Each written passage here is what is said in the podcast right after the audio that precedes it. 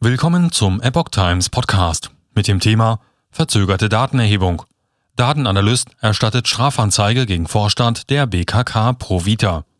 Ein Artikel von Susanne Aussitsch vom 19. März 2022.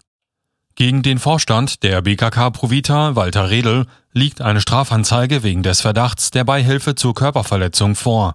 Grundlage ist eine verschleppte Datenweitergabe, die eine Neubewertung der Corona-Impfstoffe nach sich ziehen könnte wie der Datenexperte Tom Lausen gegenüber Epoch Times mitteilte. In den vergangenen Wochen geriet die Betriebskrankenkasse BKK Provita in die Schlagzeilen. Nachdem der langjährige Vorstand Andreas Schöffbeck nach einer Datenanalyse von einer deutlichen Untererfassung von Nebenwirkungen der Corona-Impfstoffe gesprochen hatte, war er am 1. März entlassen worden.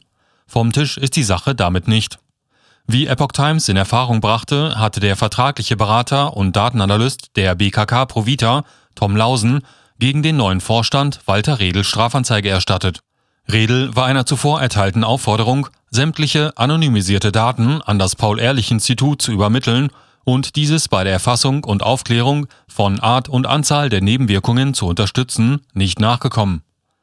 Lausen ermittelte bei der Auswertung der anonymisierten Daten der rund 11 Millionen Versicherten im Auftrag der BKK Provita insgesamt 216.695 Versicherte, die mindestens anteilig bis zum dritten Quartal 2021 laut ärztlichem Diagnoseschlüssel wegen Nebenwirkungen nach einer Corona-Impfung behandelt wurden.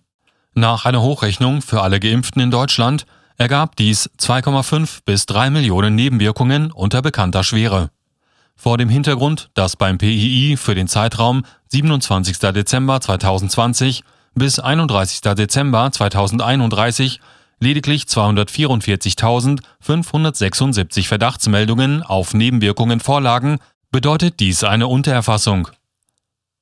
Eine weitere Auswertung ergab, dass für das gesamte Jahr 2021 insgesamt 136.609 BKK-Versicherte 383.170 Arbeitsunfähigkeitstage im Zusammenhang mit dem kodierten Impfnebenwirkungen, Komplikationen ärztlich bescheinigt bekamen. So Lausen. Die Anzahl der Arbeitsunfähigkeitstage aufgrund von Impfnebenwirkungen seien im Vergleich zu Krankheitsschreibungen nach einem positiven Corona-Test sogar höher gewesen. Verzögerte Datenauswertung.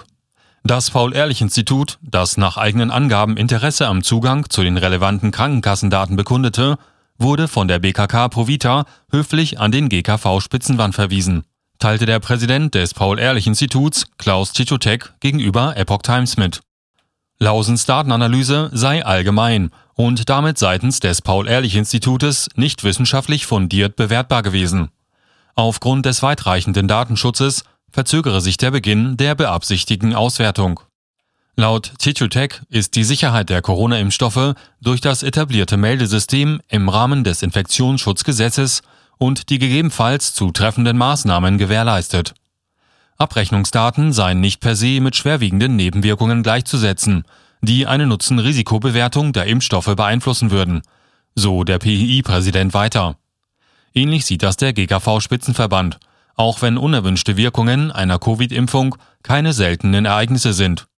Die nach einer Impfung auftretenden Symptome seien in aller Regel leicht und vorübergehend, könnten aber durchaus dazu führen, dass Versicherte einen Arzt aufsuchen, erklärte Claudia Wittmeier, Pressereferentin des Verbandes der Krankenkassen GKV, gegenüber Epoch Times.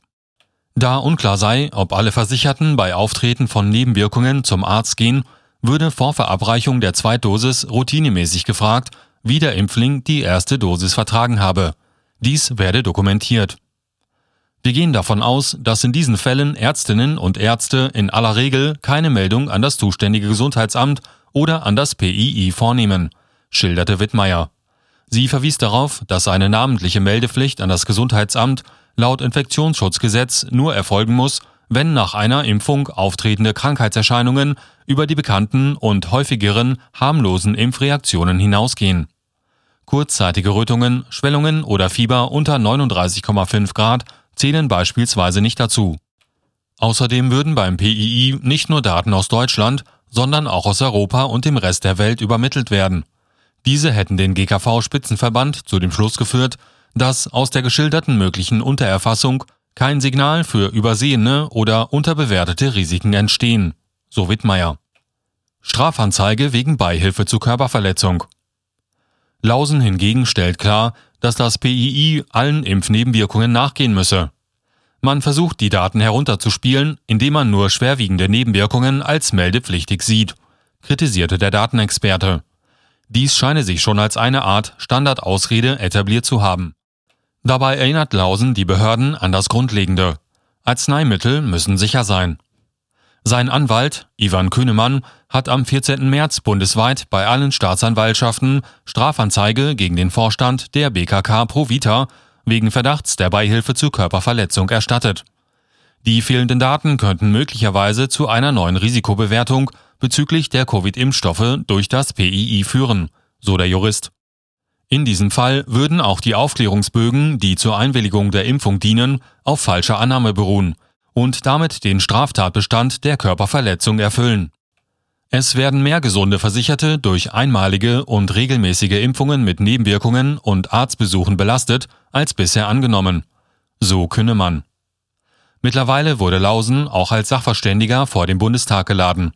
Im Rahmen einer Anhörung vor dem Gesundheitsausschuss am 14. März forderte der Datenexperte eine unverzügliche Ermittlung der nicht erfassten Nebenwirkungen.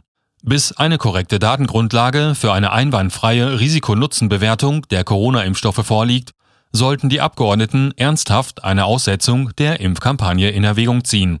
So Lausen. Dieser Artikel erschien zuerst in der Epoch Times Wochenzeitung, Ausgabe 36 vom 19. März 2022. Einen Link zu der 15 Seiten umfassenden Stellungnahme des Datenexperten vom 14. März finden Sie im Artikel auf epochtimes.de.